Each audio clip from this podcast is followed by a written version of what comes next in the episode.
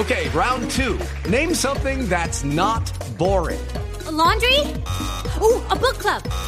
Computer solitaire, huh? Ah, sorry, we were looking for Chumba Casino. That's right. ChumbaCasino.com has over 100 casino style games. Join today and play for free for your chance to redeem some serious prizes. ChumbaCasino.com. No purchase necessary. Full prohibited by law. 18 plus terms and conditions apply. See website for details.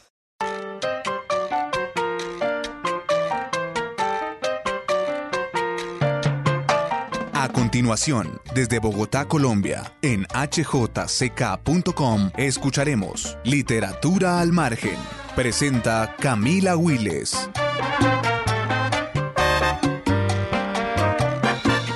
Hola a todos y todas, bienvenidos a Literatura al Margen, el podcast de literatura de la HJCK. Sé que siempre decimos esto, pero esta oportunidad de verdad que la hemos tomado como un honor un escritor de esta casa que queremos y que hemos leído con mucho fervor y con mucha admiración, llega en este nuevo episodio para presentarnos su nueva novela que es Estrella Madre. Estamos hablando, por supuesto, de Giuseppe Caputo, quien tiene un inmenso recorrido en las letras, en el campo además de las letras, no solamente en Bogotá, sino en Colombia.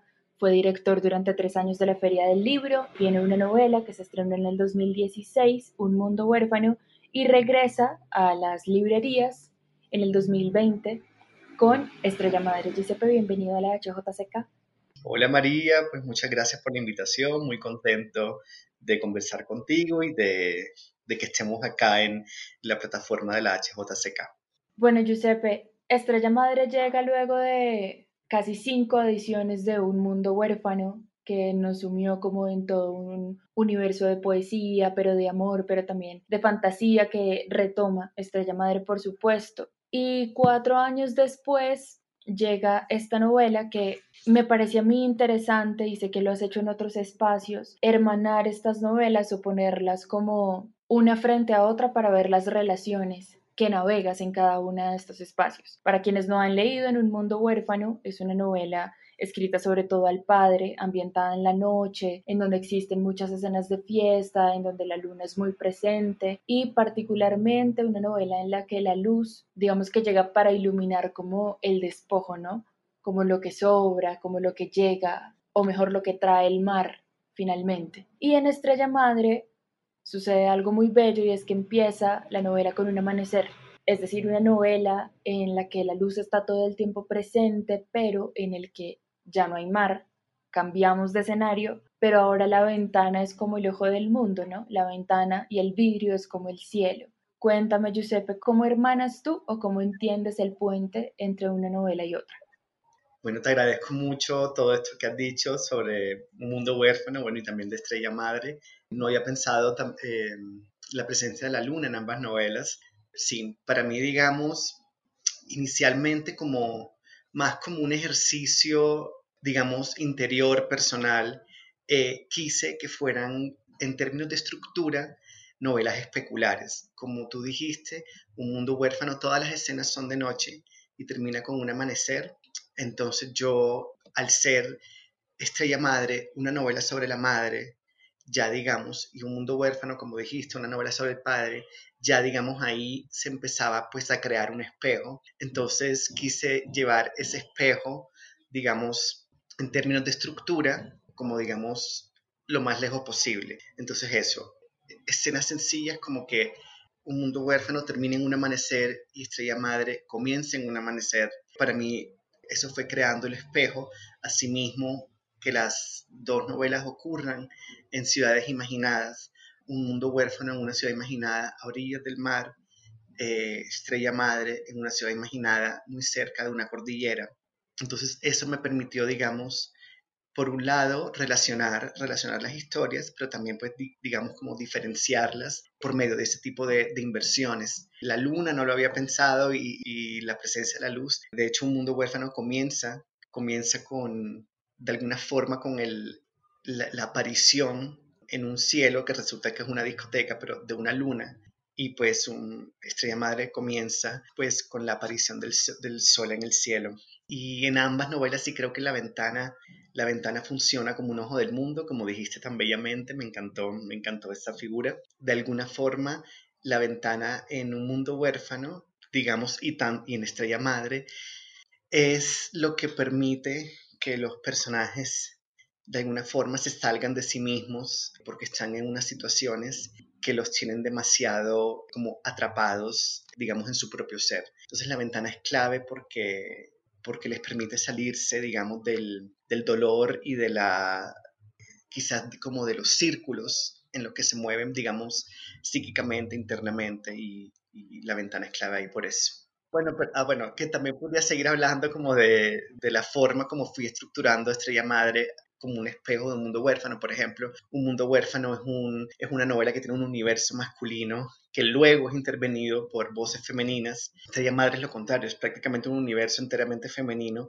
que en un momento está salpicado por un par de voces masculinas. Y la presencia del espejo, digamos, en Estrella Madre, bueno, en ambas novelas, pero en Estrella Madre es clave, no solo, no solo digamos, por la relación eh, que tienen la madre y el hijo protagonistas de, de la novela, en la que mm, el hijo se considera el espejo de la madre, es uno de los primeros capítulos de la novela, sino también en cosas más sencillas como por ejemplo que todos los personajes de Estrella Madre viven en un edificio que de alguna forma está camino a ser una ruina y sin embargo al frente hay una obra que lleva en construcción toda la vida y sin embargo esa obra es como finalmente es una posibilidad, es como lo que todavía no ha llegado a ser. Por lo tanto es lo que todavía tiene muchas posibilidades por al frente.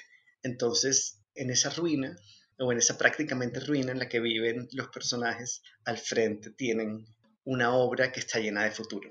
Y así, digamos, todo el tema del espejo podría, pues, digamos, ahondarse y, y alargarse y extenderse, pero sí, Claro, Giuseppe, y mencionas una cosa que me parece muy importante y es la ventana, uno como un cielo abierto, pero también como una barrera invisible, ¿no? Que también deja ver la novela en diferentes aspectos y volveremos a eso más adelante, pero antes, digamos, como para construir una ruta también para, para ti, para mí, para la entrevista, pero sobre todo para los lectores y para quienes nos escuchan, hablando de la hermandad, ¿no? Que existe como entre estas dos novelas, hay un interés creativo, quizás o una, pulsión quizás sobre la que quisiste escribir y es desde la posición de hijo, ¿no? De cómo, de cómo hay un punto de la vida en el que nos convertimos o visitantes de nuestros padres o quienes recuerdan el tiempo con nuestros padres, ¿no? A veces es la muerte como en un mundo huérfano, pero a veces es la despedida y la necesidad de, irse, ¿no? Como de, desentenderse o de querer mejor entenderse precisamente como un ser distinto a la madre, al padre o como una mujer que no solamente es madre, que siento que es una de las, de las cosas más bellas que pasan en Estrella Madre. Tú, como escritor, ¿cómo vives también e-, esa, esa idea de visitar el recuerdo de los padres? Sí, para mí, digamos, ambas novelas son unas despedidas, digamos, para decirlo en términos autobiográficos, ambas novelas son una despedida de la casa de la infancia. Eso, digamos, es algo como ya más, pues, como mi proceso personal, digamos, o la relación, digamos, que yo, yo tengo con mi pasado. Sin embargo, esa necesidad que para mí es eso, la de, la de salirse de la casa de la infancia, no porque haya sido una mala casa, sino porque pienso que si la casa de la infancia no se trasciende, todas las cosas que pasan ahí, buenas y malas, se terminan secando y estancando. Entonces sí creo que es importante, pues eso, trascender la casa de la infancia. Pero ya para hablarlo en términos más desde la escritura, digamos lo que sí creo que también hermana a, a, los dos protagonistas de, de las novelas es una sensación de orfandad que está en contigüidad con una omnipresencia de los padres. O sea, porque, por ejemplo, cuando publicó Mundo Huérfano, la gente me decía como, qué raro que se llame un mundo huérfano porque el padre está demasiado presente en la vida del hijo. Y, pero pues obviamente estos personajes pasan por unas orfandades, digamos, no solo afectivas o familiares, sino sociales, políticas, religiosas, ¿sí? Entonces las orfandades pasan más como por esos lugares, o sea, como y en Estrella Madre, pues lo mismo, o sea, la madre está omnipresente y si bien ella se va, no lo, o sea, porque también me han dicho que la madre lo abandona y es como no, la madre se va, es diferente, lo que tú decías, o sea, la madre tiene otros deseos y ella abraza otros deseos que van más allá, pues, de, de la maternidad. Entonces, sí creo que lo que caracteriza, digamos, el proceso de estos, de estos personajes que se piensan a sí mismos como hijos, pero son unos hijos que desde muy pequeños hacen las veces de cuidadores de sus padres. En un mundo huérfano, digamos, el, el hijo es el que le da como principio de realidad al papá, porque siempre tiene como todos estos proyectos como para salir adelante o para salir de la olla, que son unos proyectos como muy delirantes, y el hijo como que por un lado le sigue la cuerda, pero por el otro lado sabe que si, si llevan a cabo esos proyectos, pues van a terminar en una orfandad peor o, en, digamos en una situación de precariedad mucho peor. Y lo mismo, lo mismo en Estrella Madre. La novela empieza con un sueño y en este sueño están la madre y el hijo eh, caminando por una calle polvorienta y de repente el viento empieza como a arrojarles piedras y la mamá lo que le dice es ven, ven, ven, ven, y el, el, hijo piensa que ella lo está llamando para protegerlo, pero resulta que cuando llega hasta donde está ella, ella lo coge como escudo. Entonces ella se esconde detrás de él para que las piedras lo golpeen a él y no a ella. Entonces, eso, o sea, ahí está, y luego el personaje dije, dice, durante un tiempo y así como en el sueño yo fui el escudo de mi madre y cuenta escenas en las que la madre lo ponía a él, digamos, a pedir plata, a pedir préstamos, a decirle a las personas, mira, no te va a poder pagar. Entonces, eso, entonces está muy presente la idea de que en esa relación con los padres, estos hijos en realidad son los cuidadores y ahí también, digamos, en esa grieta, pues digamos, ahí también hay una orfandad. Yo coincido totalmente, eh, en que probablemente uno en algún punto de la novela piense que es abandono, porque creo que uno tarda en saber la edad del narrador, ¿no? Como que uno nunca sabe si es un adulto o es un niño o es alguien que está creciendo, pero siento que esa orfandad que finalmente él siente es la que en algún punto todos sentimos y es el peso de la adultez, es el irnos de la casa, ¿no? Es como ese, ese, ese segundo nacimiento ya de uno mismo en el que tiene que asumirse lejos de los padres, pero siento que hay una bondad también muy bella como lo mencionas tú ahorita y es que ambos narradores de las dos novelas son cuidadores de sus padres y siento que en Estrella Madre hay una intención narrativa, puede ser ficción o puede ser autobiográfica, pero es que el cuidado deja de ser relegado como a los mayores, ¿no? Digamos, como en el orden de la jerarquía de la vida, los padres lo cuidan a uno, pero llega un momento de la vida en el que uno es visitante y es cuidador. ¿Por qué contar eso? ¿O por qué, por qué pararse desde, desde esa voz? Porque me parece que también es una, es una experiencia común, digamos, y porque efectivamente pienso que el cuidado, digamos, pues tiene que, tiene que extenderse a todo el mundo. Dicho esto, sí pienso que un niño no tiene que responsabilizarse, por ejemplo, económicamente de su casa o sin, o sea, pues nada que ver eso. Pero digamos, sí creo que para volver a esta idea de la orfandad radical, en ambas novelas, y te respondo con, digamos, como con estas dos imágenes, en ambas novelas, tanto el padre como la madre sienten o de alguna forma saben o han interiorizado que todo lo que ellos hagan, digamos, todo el, todo el pedaleo que hagan para salir adelante, por más que trabajen, por más que se esfuercen, digamos, no va a ser suficiente, porque viven finalmente en unas ciudades que tienen unas desigualdades radicales, ¿sí? Pues en un mundo con, con unas características, pues, de que hace creer a las personas que su éxito individual depende de sus esfuerzos individuales. Y eso quizás sea cierto para, para personas que, que viven, crecen o nacen en, pues digamos, en, bajo ciertas condiciones, digamos, privilegiadas. Pero pues sí es la experiencia, también es una gran experiencia y creo que cada vez sectores más amplios de la población se dan cuenta de eso, de que pues el sistema está, es, un sistema fallido, que por más que se esfuercen y por más que todo el mundo diga, si, lo, si te esfuerzas lo logras, etcétera, no lo están pudiendo hacer. Entonces, pienso que los hijos son conscientes de todos eh, los hijos de, los, de, las novelas, digo, son conscientes de todos estos esfuerzos que hacen los padres y sin embargo, digamos, al ver que sus padres lo que finalmente están esperando es un milagro, ya eso los, digamos, los, los hace sentir condenados porque saben finalmente que dependen de fuerzas externas.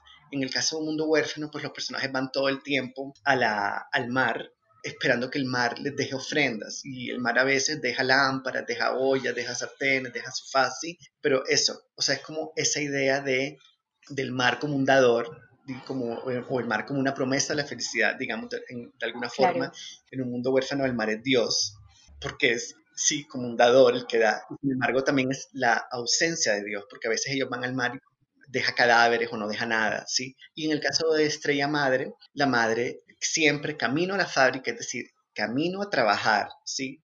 Siempre está buscando oro en su camino. Es decir, son personajes que saben que dependen de fuerzas externas o saben que finalmente quizás la solución de su sufrimiento, su desgracia, está en el milagro, es decir, como en lo extraordinario. Entonces, creo que ahí entra pues toda esa idea o esa pulsión de los hijos de cuidar a los papás, porque saben que finalmente los ven como huérfanos ellos mismos.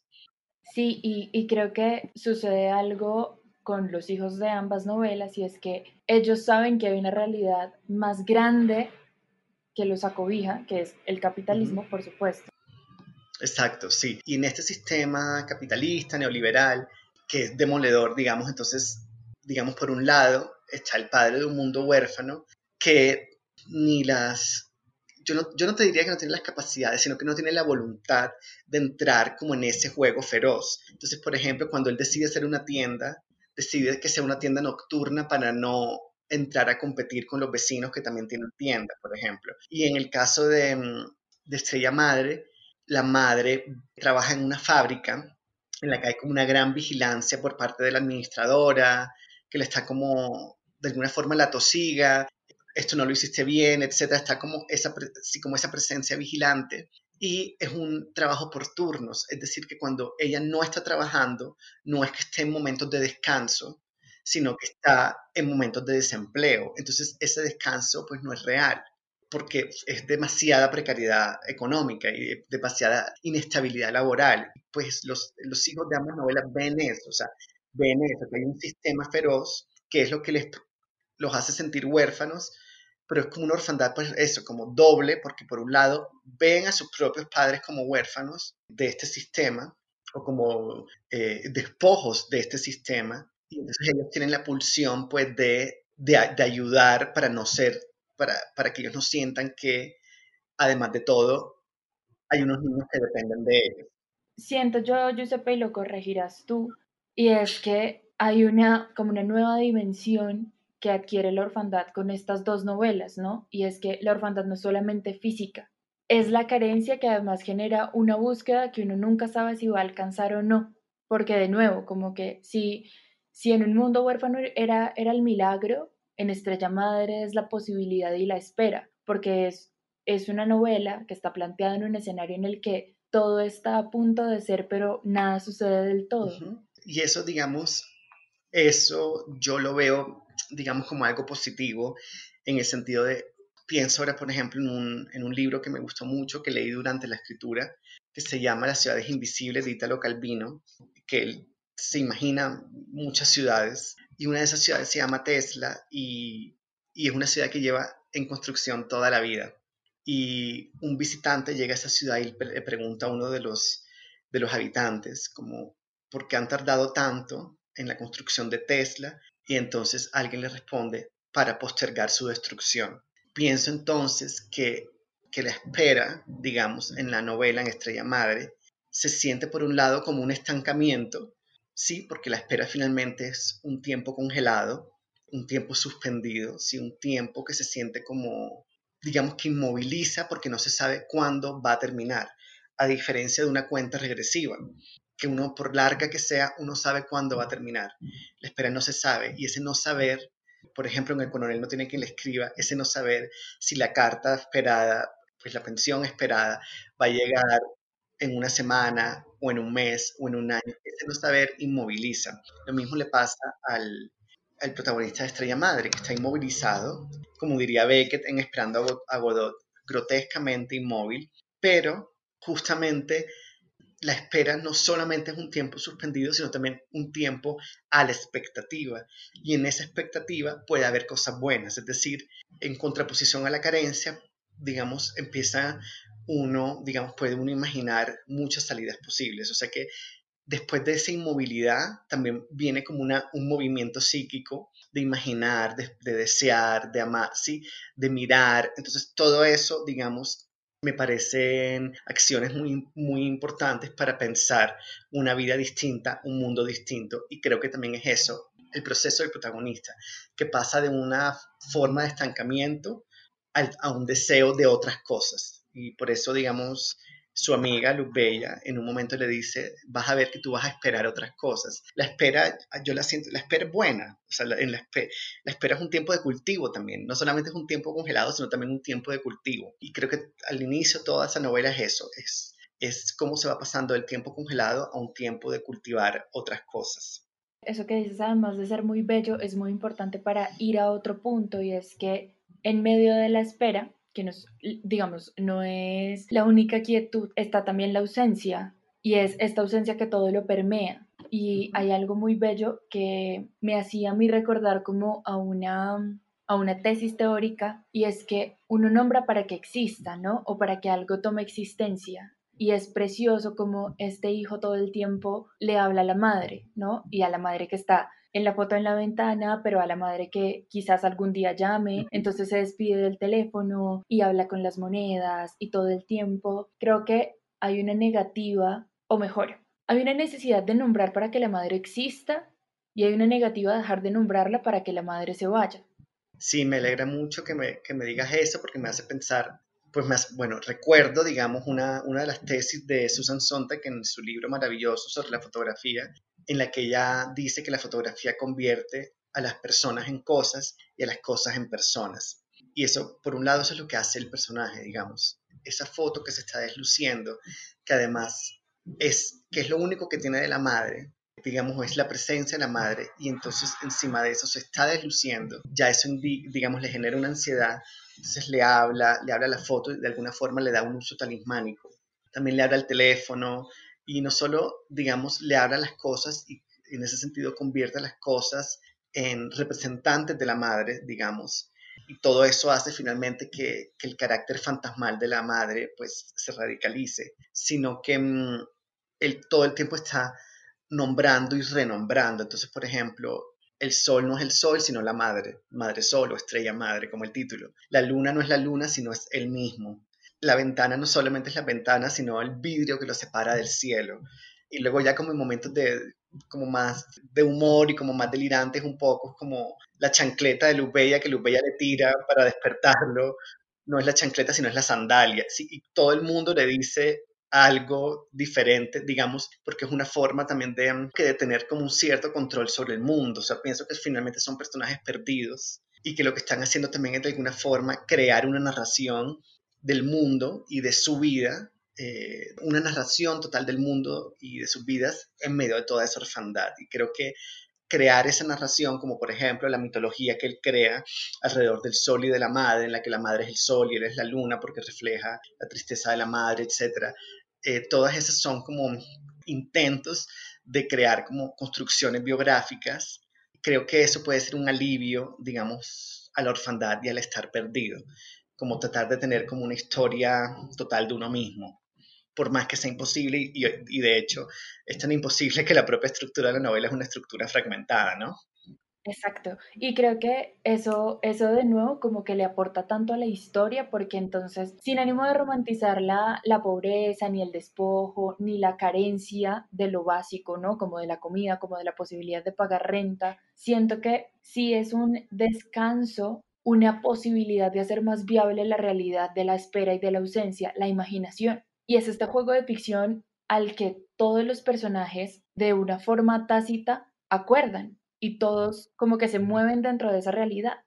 Sí, y para nada, exacto lo que tú dices, para nada es una romantización de la pobreza, al contrario, es una resistencia a la pobreza desde la imaginación, es decir, y desde el humor, desde, o sea, es decir, y desde sobre todo desde desde la unión de las personas vulnerables. O sea, para mí sí, digamos, Diamela Altir cuando leyó el manuscrito, que ella escribió un, digamos, como un comentario más extenso del que sale en la, en la contraportada, pero decía algo así que la novela era, una, era sobre la unión de los vulnerables de la tierra, cosa que me pareció hermosa. Y creo que eso, o sea, en esa unión de todos estos sujetos precarios, eso ocurre tanto en un mundo huérfano como en Estrella Madre, se crea una resistencia, ellos mismos crean como una vida común, digamos, en contraposición a esa vida inclemente que los está marginalizando y pues, pues despojando.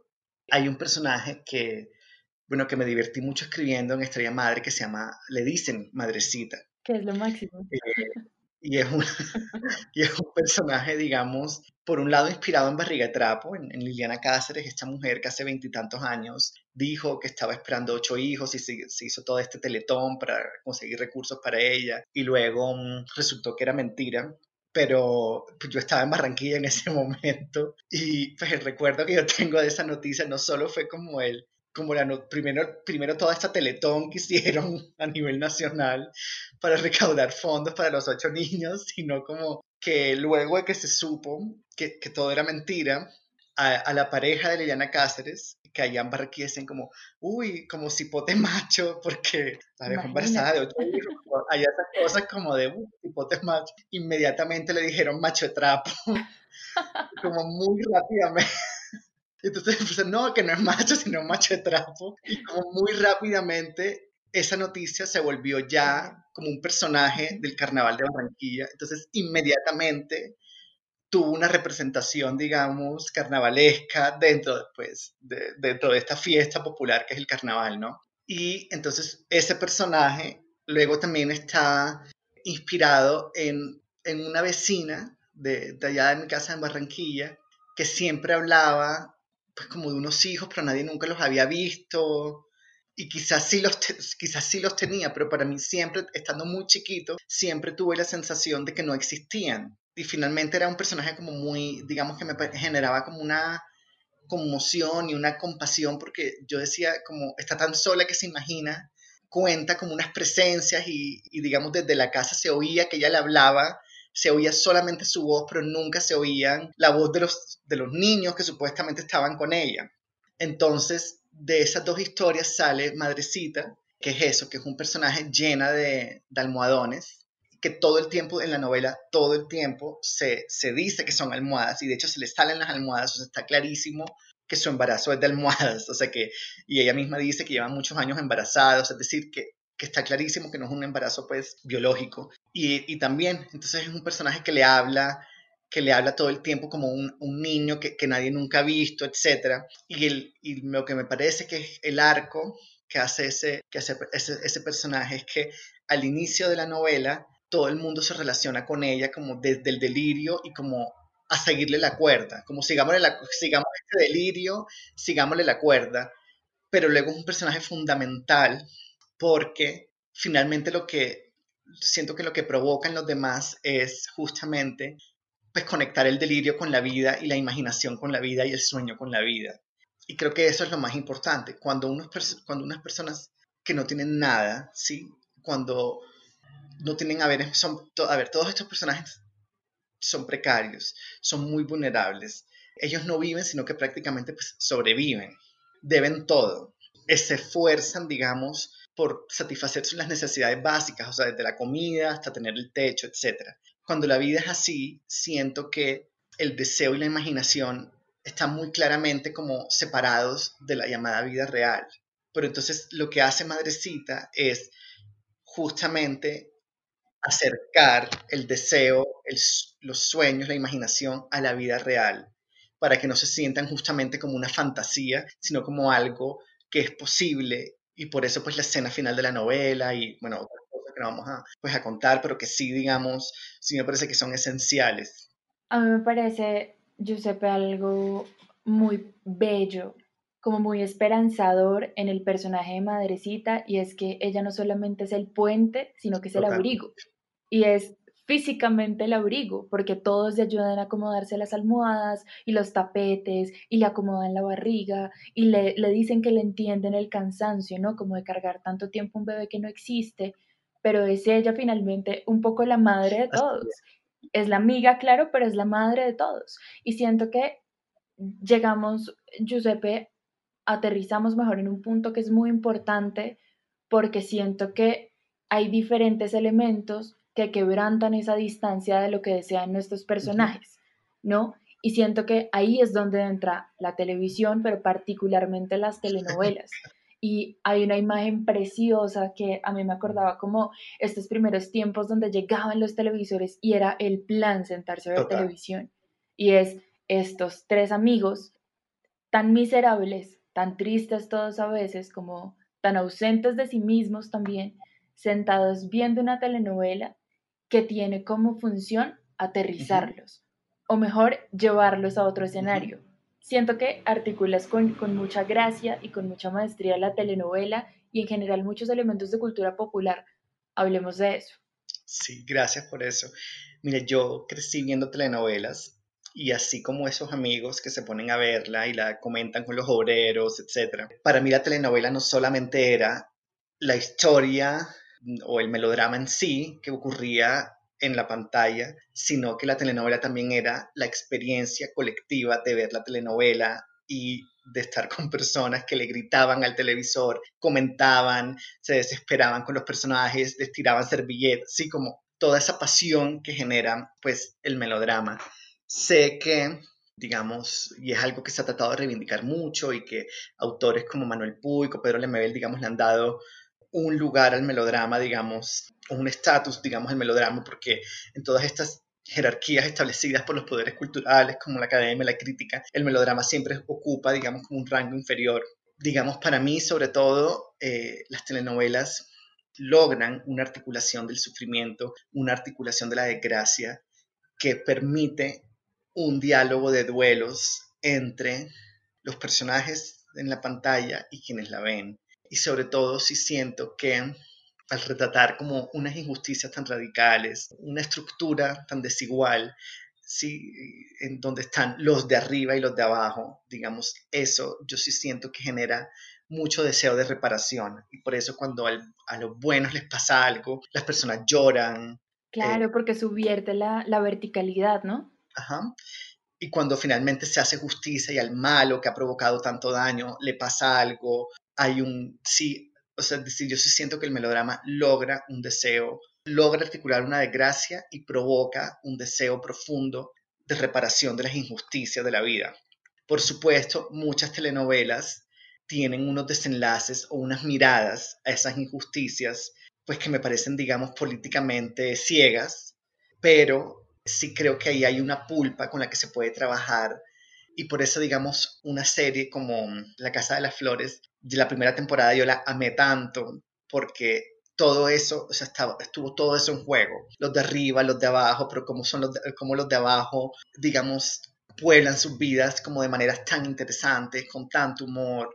Y justamente siento, por ejemplo, que la segunda y la tercera temporada de esa serie no fueron buenas porque dejaron de abrazar la telenovela. Digamos que siempre fue en la primera temporada como un híbrido de melodrama con series de televisión gringas como Desperate Housewives o Arrested Development. No sé si te la viste, pero hay un momento en la que una de las, de las drags que hace de Yuri dice que está pensando en ser Beyoncé. Y la Paulina le dice como, no, no, no, no, no, sigue siendo Yuri, puede ser Beyoncé, pero sigue siendo Yuri. Yo creo que ahí, digamos, quedó planteado el camino que podía tomar la serie y que podía dañar la serie, y es justamente dejar de ser Yuri para ser Beyoncé. Y creo que eso fue lo que le pasó, dejó de, dejó de abrazar el melodrama, dejó de abrazar la telenovela. Y bueno, y entonces en la en Estrella Madre, la telenovela entra no solo, digamos, como entretenimiento, como divertimiento, divertimento, sino que permite al personaje, digamos, sobre todo en un episodio que se llama Tu madre tiene un nombre, permite como ver su historia desde otro lugar. Entonces, esa es una escena en la que los protagonistas están en el parque, los protagonistas de la telenovela, digo, de la telenovela dentro de la novela. Y una niña se perdió y le preguntan a la niña, bueno, ¿cómo se llama tu mamá? Y te ayudamos a buscarla. Y ella dice, no, se llama mamá. Y ellos dicen, no, pero tu madre tiene un nombre. Y él le dice, no, se llama mamá. Y todos empiezan a decirle mamá. Pero en ese, tu madre tiene un nombre, eso hace que él también piense en la mamá por fuera de ese rol de mamá. Y algo que, pues, que acabo de recordar que te quería decir en una de las preguntas anteriores es que justamente la ambigüedad en la del personaje también ocurre porque él se construye como hijo. Entonces, en ese sentido, pues se infantiliza cuando es adulto, pero también, digamos, cuando es niño, también es un niño adulto, un niño hombre. O sea, es decir, la ambigüedad le da hasta siempre, porque cuando en, ambas novelas, porque cuando son niños, son niños cuidadores de sus padres, por lo tanto son niños hombres, son niños adultos, y cuando crecen, siguen como en ese rol de hijos, entonces son como hombres niños. Entonces, esa ambigüedad está, digamos, siempre. Bueno, como para, para no decir lo que ya mencionaste antes, creo que hay una, hay una posibilidad de ver una riqueza narrativa dentro de la telenovela y dentro del drama cuando no hay mirada como clasista, ¿sabes? Cuando no, cuando no se mira desde el gusto entrenado y lo que sí vale la pena ver y lo que no vale la pena ver, sino se mira es más de esta forma, como de lo que nos da y de la forma en la que nos encuentra. Pero me gustaría ahora hablar sobre la forma en la que tú construyes los personajes hombres, porque siento que también hay, una, hay una perspectiva de género preciosa en la escritura, pero siento que también hay una cosa bellísima que ojalá pudieran los niños y los hombres en general crecer y entrenar, y es, y es que son personajes hombres absolutamente sensibles, con una gran presencia femenina dentro de su vida, ¿no? Entonces está Madrecita, Luz Bella, está la madre, obviamente, como esta necesidad de rodear a estos personajes de mujeres y de hablar de quizás el costado femenino de los hombres. Sí, para mí, bueno, para mí algo esencial, digamos, y una lucha interna que yo tuve cuando empecé a escribir y cuando empecé a darme cuenta de, mis obsesiones, estoy hablando de cuando tenía veintitantos años, veintipocos años, yo siempre quise explorar la ternura, reivindicarla estéticamente, intelectualmente, sin embargo yo había internalizado muchas voces que por alguna razón me hacían pensar que la ternura era como una ñoñería y que había otras emociones, otros sentimientos, otros estados, como la rabia, como la desesperación, que eran como literariamente e intelectualmente como más prestigiosos, por decirlo así, o como que tenían como un estatus más, como más literario. Quizás yo me demoré tanto en publicar, digamos, pues no digo, no me demoré mucho, pues yo publiqué a los 34 años, pero yo antes de Un Mundo Huérfano escribí cuatro libros que yo no quise publicar y sí creo que da cuenta de eso, de, de, de que para mí la ternura no tenía como un lugar en la literatura. Y eso finalmente es una forma muy, siento como masculinizante, como pues de ver en el mundo, obvio que uno, uno termina internalizando. También es la propia pues también es como el propio proceso personal, como sacarse esas cucarachas de la cabeza. Eh, sobre todo que la ternura, sigo, o también estado como el cuidado, el cuidado del otro, digo, es muy fácil que un pensamiento macho ubique eso como en lo sentimental. Y también lo sentimental, digamos, es algo que me gusta reivindicar porque es una palabra que ya se entiende como como negativa, como lo peor que te pueden decir es como, no, es que es sentimental, o sí, cuando uno lee reseñas de libros todo el tiempo dice como, con una prosa seca, contenida, que no busca las lágrimas, sí, este tipo de cosas. Como que va del sentimentalismo. Sí, como que siempre hay como un desprecio, y finalmente te voy a decir algo, pienso que es un desprecio a lo que comúnmente se asocia con lo femenino, porque como con las clases populares, o sea, digamos que que se ubica en lo sentimental, el melodrama, pero también eso, o sea, como qué, es lo sentimental, o sea, como algo que te, que te saca lágrimas, por ejemplo, algo que te, que te, de alguna forma te ablanda, te ablanda y te, y te saca lágrimas. Entonces son, entonces el rechazo a eso también es el rechazo a lo que comúnmente se asocia con lo popular y lo femenino. Entonces, entonces, pero todo eso es un proceso largo que uno tiene como que que desbaratar unos discursos que uno ha heredado e internalizado como sin, sin darse cuenta y que son discursos que todo el tiempo, todo el tiempo, todo el tiempo están. O sea, eso, o sea, como cuando alguien dice una prosa contenida, ya inmediatamente eso se entiende como un elogio. A veces dicen prosa con músculo. Es decir, que también en la crítica literaria los adjetivos comúnmente asociados a lo masculino se utilizan para elogiar y los adjetivos comúnmente asociados a lo femenino o a lo, o a lo maricón, digamos, se utilizan para despreciar. Entonces a veces dicen como prosa floripondia o prosa eh, desgarrada o prosa desbordada para criticar. Entonces, para, digamos, para, para criticar, no, para menospreciar. Entonces, pues primero es eso, o sea, como todo ese proceso como de, para desactivar y desbaratar esos discursos que uno tiene adentro. Y luego ya sí para hablar ya directamente de los personajes masculinos, sí pienso que son unos, unos hombres feminizados. Entonces, por ejemplo, yo ante todo, digamos, y para pensar ahora en los obreros, por ejemplo, los obreros de la noche, que son, y, y también los obreros, digamos, que, que, están, digamos, durante el día en la construcción. En la novela, pues hay eso, como decíamos al inicio, está esta construcción, esta obra que lleva en construcción muchos, muchos, muchos, muchos, muchos años. Y hay, unas, hay un detallito chiquito, y es que cuando están tendiendo la ropa en la obra, se ven como los, la ropa de los obreros, pero también hay como una, como una camiseta como de lentejuelas.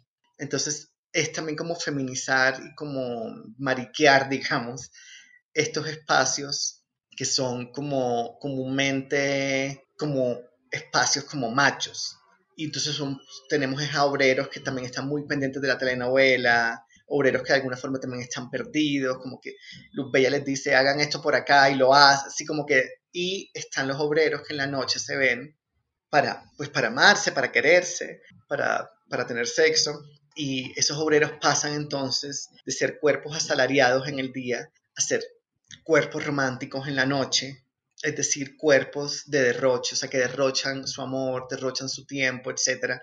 Entonces, por ahí. Y el hombre, el, el, protagonista, el protagonista de la novela, pues es eso, es un hombre encerrado en una torre, básicamente. O sea, sería como, como estos cuentos de hadas, en el que eso, una mujer espera a un hombre, aquí es un hombre que espera a una mujer. Y la espera es una experiencia común, y sin embargo, en la convención, en la convención de género se le y en la representación se le ha otorgado la espera casi siempre a, la mujer. No se trata obviamente como de quedar atrapado en la convención, sino de, de pensar ciertas experiencias o de, más, eh, de, pensar ciertas experiencias, digamos, más allá de los géneros. Entonces, por ejemplo, eso, la, la espera que se le ha asignado convencionalmente a las mujeres, pues en la representación, digo, estar aquí, entonces está aquí en, asentada pues en un hombre. Hay finalmente dos grandes categorías dentro del libro que me parece a mí que es divertido, quizás emocionante entenderlas en distintas situaciones y son el, tiempo y el deseo. Hay diferentes tiempos porque los tiempos dentro de la novela, se darán cuenta los lectores cuando lleguen a ella, cancela y activa cosas. ¿No? Y es como la posibilidad de comprar algo, pero es también el miedo de empezar a perderlo o de empezar a contar el tiempo de vuelta, ¿no? Como que el tiempo y el deseo se van articulando todo el tiempo. Pero siento que hay una imagen, Giuseppe, preciosa que reivindica de nuevo como esta búsqueda de tu, de tu pluma y es la ternura y es el amor y es la noche como el tiempo del deseo y la ventana como la barrera invisible de nuevo el, el, cielo abierto entre lo privado y lo íntimo. Estos obreros que se aman, que se esperan, ¿no? que suben, que, que un poco le dan vida a esta construcción que parece que nunca anda, es como el cadáver de un elefante, se convierten también como en la posibilidad del amor y de la ternura para quienes habitan el edificio, ¿no? Y todos lo uh -huh. observan. Es como, es un poco, claro, hacer el amor, pero entender el amor desde lo colectivo. Así es. Gracias por esa reflexión.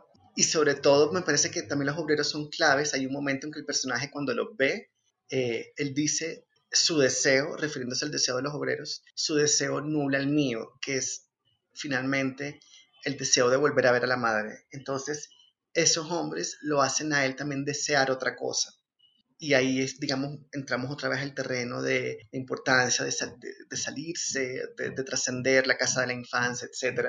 Y sí, por más que haya sido buena, o sea, no lo digo como, como algo así como que necesariamente la casa siempre es negativa, etcétera, que también es como un lugar común decir eso, que se ha dicho también con mucha razón muchas veces, por supuesto, pero lo digo también, o sea, más allá, más allá, o sea, más allá de, de si fue negativo o positivo la experiencia de, de crecer en una casa específica, sí creo que siempre hay que trascenderla y ahí, ahí está esos obreros también como recordando eso, o sea, como otra casa es posible, otro deseo es posible, otra, sí, como otra vida es posible. Entonces ahí eso, entra el personaje a decir, el deseo de ellos nula el mío, es decir, el deseo de ellos ocupa, cuando ellos están en, se encuentran, ellos ya ocupan, digamos, el lugar tan grande, tan preponderante que ha tenido la madre, pues, en su mente. Creo que el, círculo que, que mencionas se, se completa cuando uno entiende la novela, claro, en donde hay tiempos distintos que compran y articulan cosas, pero cuando uno tiene la posibilidad de ver en perspectiva la historia y entender que Estrella Madre es como un día interminable. Así es, así es la espera. La espera, creo que todo el mundo vivió eso en la cuarentena, como un largo, largo, largo día. Me gusta decirle un día con muchos amaneceres y muchos atardeceres.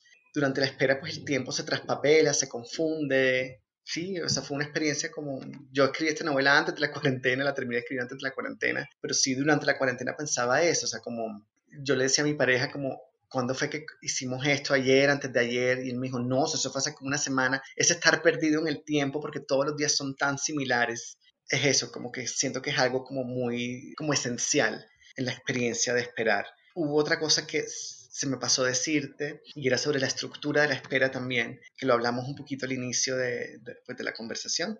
Y es que cuando hablábamos de, de, los fragmentos de la novela, y es que pienso, a mí me gusta siempre, digamos, como que los libros tengan sus propias metáforas adentro. Por ejemplo, en Un Mundo Huérfano hay una escena en la que cuando el niño le pregunta al papá por su madre, el papá se inventa como un planeta donde todas las cosas se mezclan con todas las cosas. Es un planeta que, de no, eh, que siempre está de noche porque está muy lejos de la estrella madre, etc. Es un planeta donde todas las criaturas, que son criaturas nocturnas, se pueden mezclar con todo, etc. Y me parece que en esa escena que le da título al libro, y también de, de hecho de esa escena sale el título de Estrella Madre, está la metáfora del propio libro, ¿sí? O sea, es decir, son escenas de noche, etc. Y la posibilidad de la hibridez, digamos, que, que está muy presente en el libro. O, por ejemplo, en el capítulo de la ruleta, que es parte de un mundo huérfano, que ese capítulo es una acumulación de escenas de sexo. Hay un momento en el que el personaje cuando está en un chat le pregunta al hombre que está al otro lado de la pantalla como esto cómo funciona y el hombre le dice, si no te gusta lo que ves, si te desespera, si te aburre, si te asquea, hunde la flecha. Y entonces el capítulo está lleno de flecha, flecha, flecha, flecha, porque también es una forma de decirle al lector, si toda, si toda esta acumulación de escenas de sexo te aburre, te desespera, te asquea, no te hunde la flecha, no te preocupes, hunde la flecha. Entonces esa es la metáfora de este capítulo. Y es como lo que da lo que da forma a la estructura del capítulo. Y en Estrella Madre, pues la, la forma de la novela es la forma de la espera. Es decir, por un lado, es un tiempo suspendido, como hablábamos, y por el otro lado es un tiempo a la expectativa o en suspenso. Entonces hay escenas en las que se siente eso, como el día largo, interminable, o como escenas como que se sienten como una repetición. Si la repetición no es gratuita, si la repetición también tiene un carácter como performático para hacerle sentir al lector como, bueno, este personaje, o sea, realmente sí está como en un, está atrapado, sí, atrapado en un largo, largo día, pero luego también hay escenas de suspenso y eso, ese suspenso está cuando él piensa que la mamá llegó, cuando suena el teléfono y va a contestar, o en la misma telenovela que termina siempre en punta, sí, que es como la, la, estrategia de Sherezada, de terminar en punta una historia para, para generar como el suspenso al día siguiente y, y, mantener enganchado pues a quien escucha o al lector, etc. Y finalmente también la, la, la novela emula pues la estructura psíquica del personaje, es decir, es un personaje que sabe que si deja de esperar y si da por hecho que ya la mamá no va a volver, pues se tiene que despedir de ella. Entonces, la novela de alguna forma, la estructura como que acompaña el proceso del personaje o imita el proceso del personaje o el personaje finalmente determina su situación psíquica, determina la estructura de la novela. Luego de terminarla, leí un libro maravilloso que se llama Carta Larga sin final de Lupe Rumazo. Y ella dice algo así, le dice a la madre fallecida, le dice, te sigo escribiendo para que no te mueras. Ella sabe finalmente, y por eso el título, Carta Larga sin final, sabe que si deja de escribirle es volver a perder a la madre. En ese resistirse a terminar, que es también como estructural de la espera, pues está, digamos, como la, yo siento que la esencia del personaje y la esencia pues de la, de la propia novela, de la estructura de la propia novela. Yo siento que todo cobra más sentido y uno dice como, uno entiende la espera del personaje cuando termina la historia, ¿no?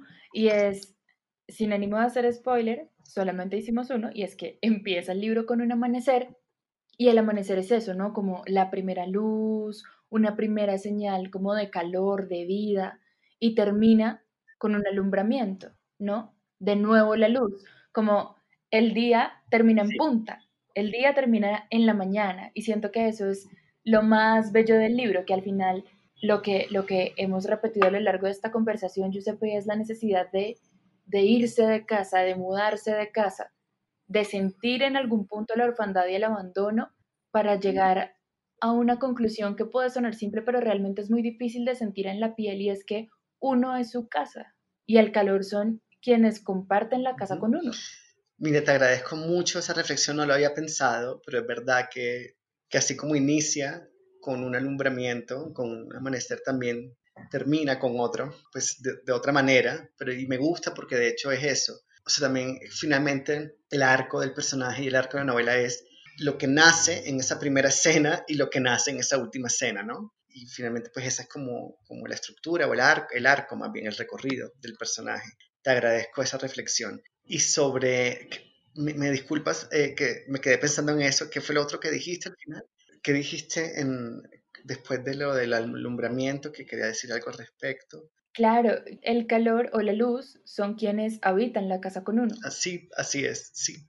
Sí, me, me ha encantado, me quedé pensando porque me, me quedé como pensando, como mira, como, como como que algo que no había visto como tan claramente y que, que está ahí, y sí te lo agradezco mucho. Incluso, Giuseppe, tú y yo tuvimos la oportunidad de hablar hace unos meses sobre el proyecto de Encorazonadas del Caro y Cuervo. Cuando me contaste que venía esta novela, y yo te dije que desde que leí Un Mundo Huérfano, yo decía, ¿por qué Giuseppe no publica?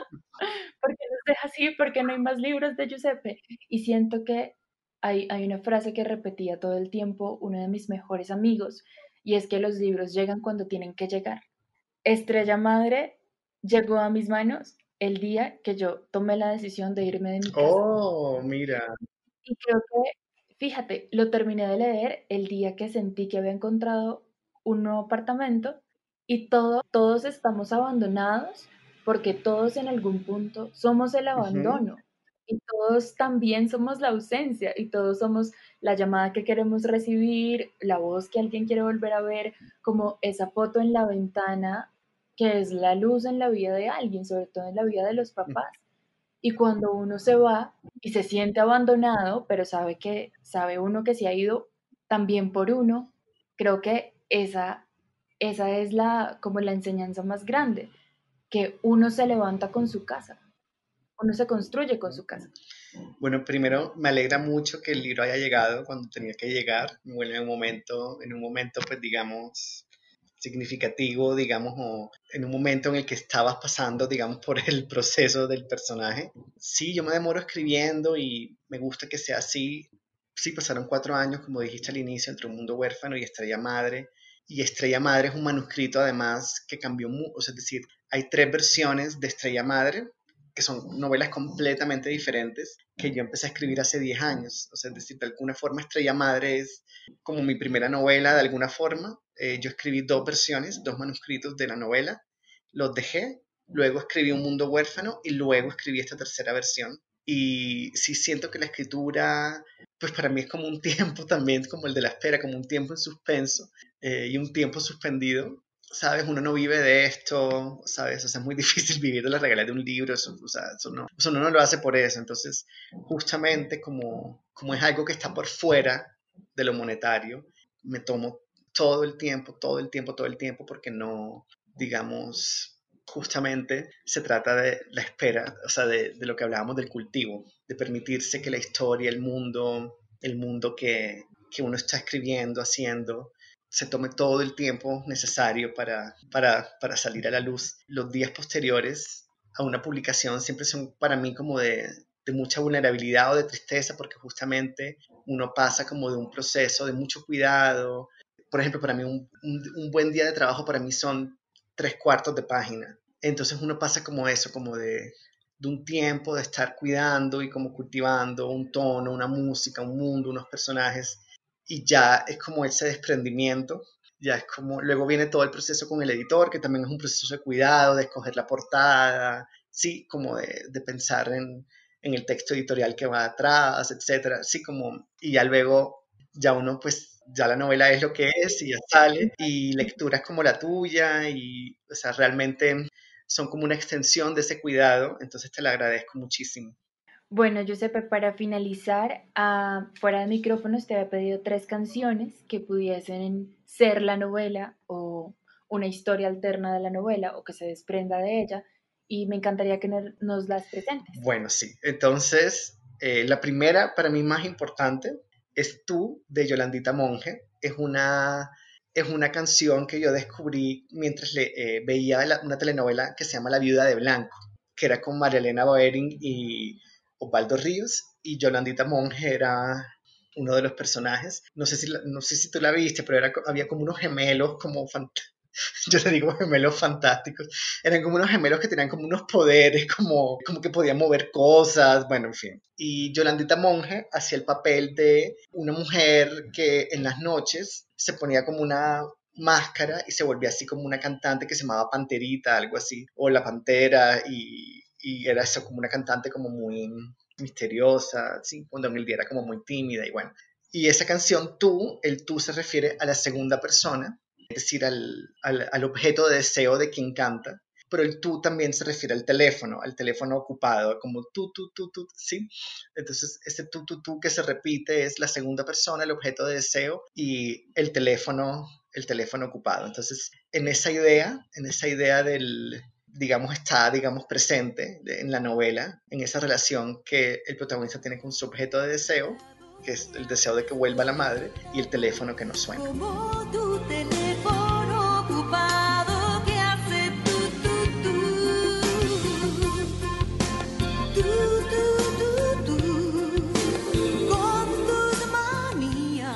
También pensaría en Luna, en Luna de Ana Gabriel, y sobre todo un concierto en el que ella le canta a Juan Gabriel esa canción y Ana Gabriel, y en esa sencilla inversión de géneros, yo cuando la vi me pareció tan radical y tan maravillosa y como tan iluminadora y como tan, como que se estallaron tantos caminos posibles. Y es que sí, Ana Gabriel se la rodilla Juan Gabriel y le canta y, y Juan Gabriel está todo así como...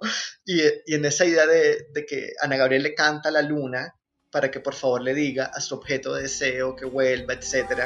Esa idea pues también de alguna forma está en la novela.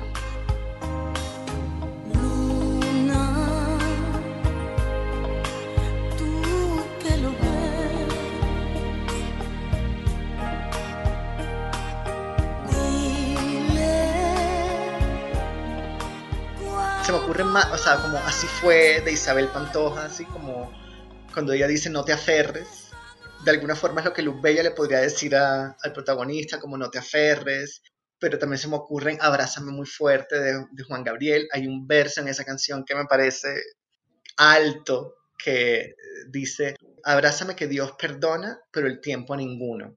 Y me parece así como, como realmente muy sabio y, muy literario. Así, me gusta mucho esa canción no sé, de Shakira te espero sentada, podría ser, o moscas en la casa, por ejemplo. Me gusta también otra, otra tú, que es de Noelia, que me encanta.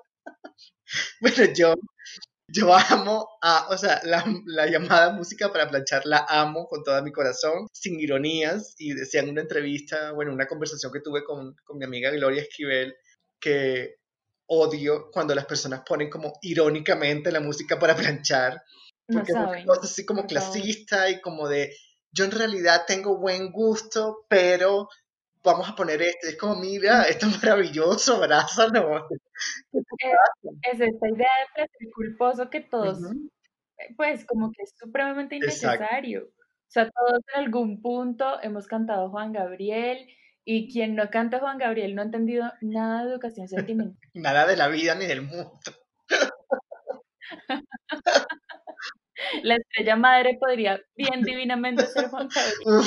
tengo que compartir ese, un, un, amigo, Diego Zúñiga, que es un escritor chileno maravilloso, hizo un meme de la portada de la novela con, con Juan Gabriel, como que tiene un vestido como con los colores de la novela y lo tengo que subir porque me pareció como un máximo honor. Bueno, Giuseppe, Giuseppe, muchas, muchas gracias por esta conversación tan divertida, tan emotiva, tan sincera. De verdad es un honor volver a tenerte eh, en las librerías, mucho más grande el honor de tenerte en la HJCK.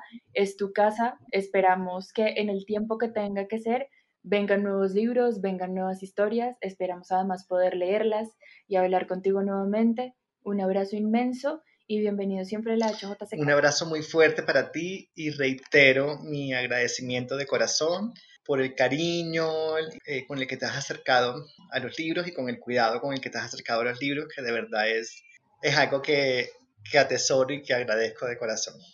A todos los que nos escuchan, este es el podcast de literatura de la HJCK, Literatura al Margen. Recuerden que pueden seguirnos en todas nuestras redes sociales como arroba HJCK Radio. Hemos escuchado Literatura al Margen. Presentó Camila Willes desde hjck.com en Bogotá, Colombia.